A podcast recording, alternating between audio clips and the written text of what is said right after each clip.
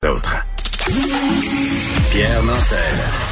C'est peut-être pas le Nantel le plus drôle au Québec, mais c'est le plus crédible pour parler politique.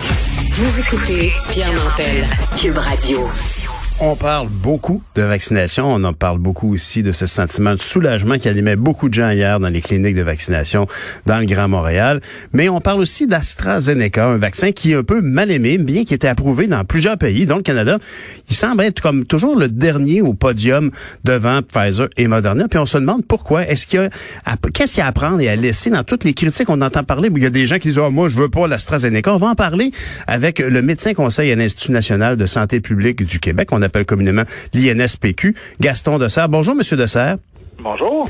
Dis-moi, euh, même si Santé Canada a autorisé le vaccin d'AstraZeneca pour les personnes âgées de, de, 18 ans et plus, le comité consultatif, le, le, le, CCNI, a émis des doutes sur son efficacité à protéger les populations plus âgées du coronavirus. Pourquoi? Ben, écoutez, je pense que c'est une question d'avoir des, des, données qui soient robustes chez les personnes euh, plus âgées. Euh, actuellement, ce vaccin-là, je pense que quand vous faisiez votre introduction, euh, il a démontré qu'il était efficace pour réduire l'infection, donc avoir la COVID, la maladie, puis il était encore plus efficace pour prévenir les, maladies sévères. Donc ça, ça a été bien démontré. Maintenant, évidemment, le problème, si je peux appeler ça le problème, c'est que les vaccins de Moderna et Ont montré une efficacité qui était plus élevée contre l'infection qui soit, je dirais, modérée, là. donc pas nécessairement sévère, parce que pour l'infection sévère, c'est effectivement, euh, euh, je dirais, là, dans le cas de AstraZeneca, aussi une très bonne performance. Euh, la question des personnes plus âgées, ben, c'est effectivement que on se dit, on, en fait, les gens qui hésitent disent, ben, s'il y a quand même des personnes âgées qui attrapent la COVID, même si elle est moins sévère, ben, si l'autre vaccin donne une meilleure performance, pourquoi on l'utiliserait? Puis je pense que c'est ça qui est le dilemme. Et actuellement, évidemment, euh, je pense que bon, y a toujours deux points de vue qui sont mis euh, un à côté de l'autre. Est-ce que euh, les vaccins de Pfizer et de Moderna semblent plus efficaces globalement? La réponse est oui. Mm-hmm. Est-ce que le vaccin d'AstraZeneca pour la maladie sévère semble aussi efficace que les deux autres? Ben là aussi, la réponse serait oui. Mais donc, il y a, je dirais, dans une période où on, a, où on aurait tous les vaccins qu'on voudrait, peut-être mhm. que là, on dirait, bon, on va privilégier ceux qui sont vraiment efficaces tout le temps, euh, alors que dans la période actuelle, on n'est pas avec trop de vaccins, on en manque et on va en manquer pour encore des mois. On en reçoit un petit peu à chaque semaine, mais on, si on veut protéger toute la population, là, on manque vraiment de vaccins et euh, s'il y en a qui sont disponibles, qui protègent très bien contre l'hospitalisation, la maladie sévère, ben, c'est une, c'est un, un outil euh, quand même qu'on devrait pas négliger. Mais, docteur Dessert, c'est quand même tout un casse-tête parce que la question de l'approvisionnement est majeure ici. Puis là, actuellement, ce qu'on distribue quand on fait ces grandes cliniques de vaccination, comme on a vu hier, euh, essentiellement, c'est du Pfizer qu'on donne, j'imagine. Est-ce que on a des petites doses de, d'AstraZeneca ou de Moderna à côté parce que ça serait plus approprié en fonction des groupes d'âge ou on doit travailler toujours avec le même, la même substance? Euh, ah ben, jusqu'à maintenant, on a toujours eu à peu près là, euh, je dirais un, 30 de Moderna, 70% de Pfizer au Québec, là, euh, grosso modo. Euh, le vaccin d'AstraZeneca, donc, vient d'être homologué. Il n'y a pas encore de doses qui ont été distribuées au Canada. Mhm. euh, puis, évidemment, ça, c'est ce qu'on a eu jusqu'à maintenant. Le Pfizer, Moderna, 70, 30% versus 30% euh, Évidemment, AstraZeneca, ils ont des, des, des, doses qui seraient disponibles rapidement. puis, ils vont en avoir de plus en plus. Alors là, évidemment, c'est de dire qu'est-ce qu'on fait pour euh, essayer de protéger le mieux possible notre population contre les infections graves?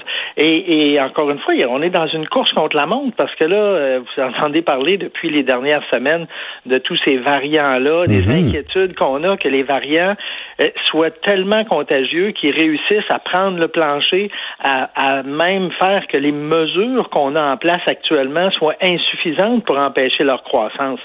Si c'est le cas, et écoutez, il faut vacciner au plus vite le plus grand nombre possible avec euh, les vaccins qui vont bien protéger contre la maladie grave. Et, dans le cas des variants, j'imagine que la, et on est sous l'impression actuellement que lorsqu'on trouve des cas de variants, on les identifie et on les isole. Est-ce qu'on est plus vigilant qu'on l'était, disons, il y a un mois sur ce sujet-là? Euh, je pense que oui, parce qu'il y a un mois, euh, notre détection des variants, elle était très, très, très limité, alors que maintenant, on a des tests qu'on appelle des le criblage, qui Mhm, est fait mhm. sur les échantillons où on retrouve du coronavirus, qui permettent d'identifier ces variants-là. Maintenant, un des problèmes avec le vaccin d'AstraZeneca, c'est que euh, en Afrique du Sud, euh, contre le variant sud-africain, euh, là, il y a eu une performance qui était nettement moins bonne que euh, ce qu'il y a eu comme performance ailleurs dans le monde, Euh, pas- avec les autres avec les autres vi- coronavirus, pas ailleurs dans le monde, avec les autres coronavirus.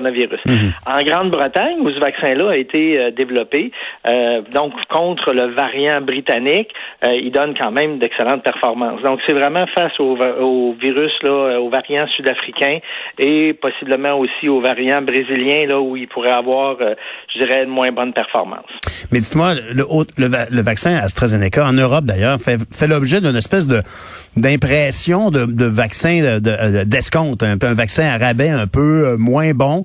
Euh, et qu'est-ce qui a amené cette dimension-là? Il y a des gens même qui évoquent que, bon, bien, lui, il a été testé à partir d'un virus issu d'un chimpanzé. Euh, Qu'est-ce qu'il faut distinguer le vrai du faux par rapport à AstraZeneca?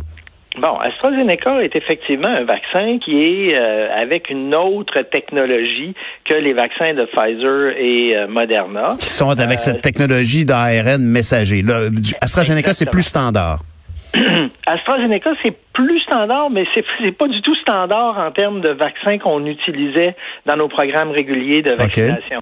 Donc, euh, c'est euh, c'est essentiellement euh, un virus que- qui, qui on dit qui ne peut pas se répliquer, donc qui euh, est injecté et qui contient un fragment qui mime donc le- la fameuse protéine qu'on appelle la spicule, là, qui est la protéine qui permet au virus du coronavirus de s'attacher dans nos voies respiratoires. Et donc là, le système immunitaire va développer de l'immunité face à cette euh, à cette protéine-là et va protéger. Maintenant, euh, ça c'est c'est donc une, une technologie pour laquelle euh, on a effectivement un, un virus, puis dans le cas pardon, dans le cas d'AstraZeneca, effectivement c'est un virus euh, qui est un adénovirus qui vient de d'une autre espèce animale, les chimpanzés, et qui n'a pas la capacité donc de se multiplier chez nous. Fait que ça c'est important parce que souvent les gens sont inquiets et se disent ah ben là on va avoir un virus qui va se développer chez nous, on va acquérir euh, euh, de, de C'est l'inverse. Donc, le fait que ça provienne éventuellement d'un chimpanzé, ça nous protège plutôt que l'inverse. Ben, c'est pas que ça nous protège. En fait, c'est vraiment, on pourrait appeler ça un transporteur. On dit un vecteur viral. là. ça transporte qui va permettre de, je dirais, de, de montrer à notre système immunitaire une partie de l'autre virus. Mais comme on sait que l'adénovirus euh, du chimpanzé est pas dangereux pour l'humain, là, donc on a un bon transporteur qui, lui, ne, euh, je dirais, aura, pas de conséquences pour nous rendre malades. Lui nous rendra pas malades, mais il va bien exposer la protéine contre laquelle euh, on veut que notre système immunitaire développe des anticorps. Dites-moi, Monsieur Dessert, le- l'Astra- l'AstraZeneca, euh, certaines personnes, puis je, je tiens, il faudra absolument qu'on s'en reparle, parce qu'on n'a pas le libre choix du vaccin qu'on va recevoir, mais certaines personnes évoquent aussi que le vaccin AstraZeneca a évidemment le gros avantage de pouvoir être conservé simplement au réfrigérateur, qui coûte beaucoup moins cher, il prendrait, coûterait 5 dollars la dose, ce qui est beaucoup moins que les autres vaccins qui seraient comparables. Est-ce que l'autre problème, c'est qu'il faut, faut se rappeler qu'on n'a pas, on n'a pas le choix individuel du vaccin qu'on va recevoir? Ben, pour le moment, non, il n'y a pas de choix individuel. Maintenant, pour la question euh, financière, euh, actuellement, le gouvernement canadien, il, a, pris des engagements pour les acheter, ces, doses-là. Donc, euh, c'est pas une question de dire, ben, on va prendre celui-là plutôt que tel autre parce qu'il est un peu moins cher les doses que pourraient fournir euh, Pfizer et, Moderna, euh, s'il y en a, ils sont déjà là euh, dans les contrats que paye le, le gouvernement fédéral. Donc, c'est pas une question d'économie à ce moment-ci, c'est vraiment une question d'approvisionnement. Maintenant, euh, comment on peut utiliser le vaccin d'AstraZeneca? Est-ce qu'on dira, ben, écoutez, compte tenu de ce qui se passe, est-ce que les gens, on les informe, on dit, écoutez, ceux qui sont, qui, qui veulent avoir le vaccin d'AstraZeneca, plutôt que de ne pas avoir de vaccin actuellement, on vous invite à vous inscrire. Je ne sais pas comment ça va se, ça va se dérouler. Il y a des discussions à cet égard-là, mais c'est certain que encore une fois, pour ce qu'on cherche le plus à protéger, c'est-à-dire les hospitalisations, les décès, le vaccin d'AstraZeneca donne une bonne performance. Exactement. Dis-moi, euh, je voudrais justement vous parler d'un de vos collègues, euh, donc on peut lire dans la Gazette aujourd'hui, Nicolas Brousseau, qui fait partie comme vous du comité sur l'immunisation, puis qui évoque ici là, que d'ici deux semaines, on pourrait mettre à jour quels sont les gens qui ont des conditions particulières qui justifieraient qu'ils soient vaccinés en amont. On a beaucoup aussi parlé des gens, euh, des, gens qui ont un cancer, par exemple, qui Est-ce que vous attendez à des modifications au niveau de la sélection des groupes prioritaires dans les prochaines semaines? Ben, euh, les groupes prioritaires, euh, ils sont d'abord définis par par l'âge, euh, mais évidemment à l'intérieur de chacun des groupes d'âge, et particulièrement quand on va arriver chez les gens de, de moins de 70 ans, là, on, là on parle de vraiment de, de grands nombres d'individus et de prioriser en fonction de certains problèmes de santé qui les rendent plus à risque. C'est vraisemblablement là où on va aller maintenant. Est-ce qu'on doit mettre les gens qui ont un cancer euh, au-delà de quelqu'un qui a un autre problème de santé? Mhm. Euh, comment on va ordonnancer ça? Ça, c'est plus compliqué. Puis évidemment, les gens qui s'occupent de chacun des groupes de patients disent, ben nous autres, on devrait passer avant les autres. Là, évidemment, là, c'est un arbitrage qui est un peu compliqué. Mhm. Maintenant, dépendant, évidemment, plus on a de doses de vaccins, moins c'est compliqué parce qu'on dit, ben écoutez, venez tous, en, vous tous venir si vous avez tous ces... Euh, Et si on a le personnel quand même, et si on a le personnel, parce que là, il faut, on a des problèmes matériels, puis on a des problèmes de personnel, évidemment. Donc, évidemment, on peut s'attendre à ce que euh, on ait peut-être des informations là-dessus au point de presse de 13 heures avec M. Paré, Dubé et Arruda.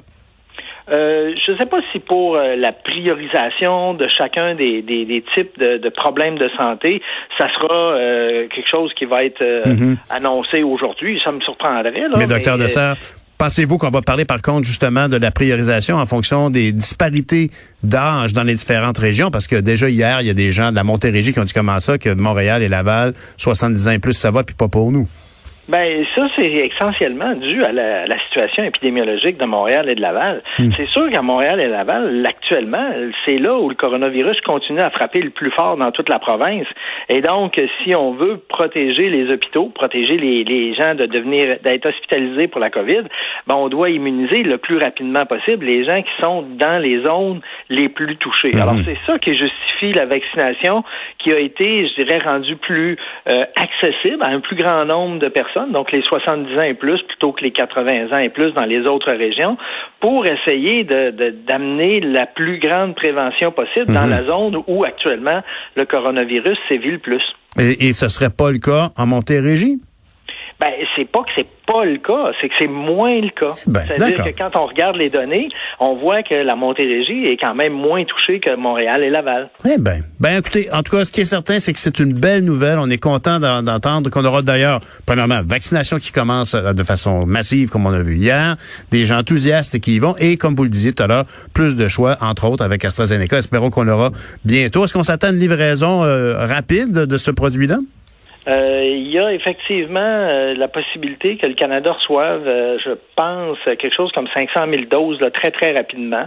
alors ça, ça sera utilisé là, très très rapidement aussi si on reçoit ces doses-là. Ben, je vous remercie beaucoup pour toutes ces informations précieuses, Monsieur Dessert. Bonne journée. Bonne journée à vous. Gaston Dessert, médecin conseil à l'Institut national de santé publique du Québec, qu'on appelle souvent par son acronyme l'INSPQ.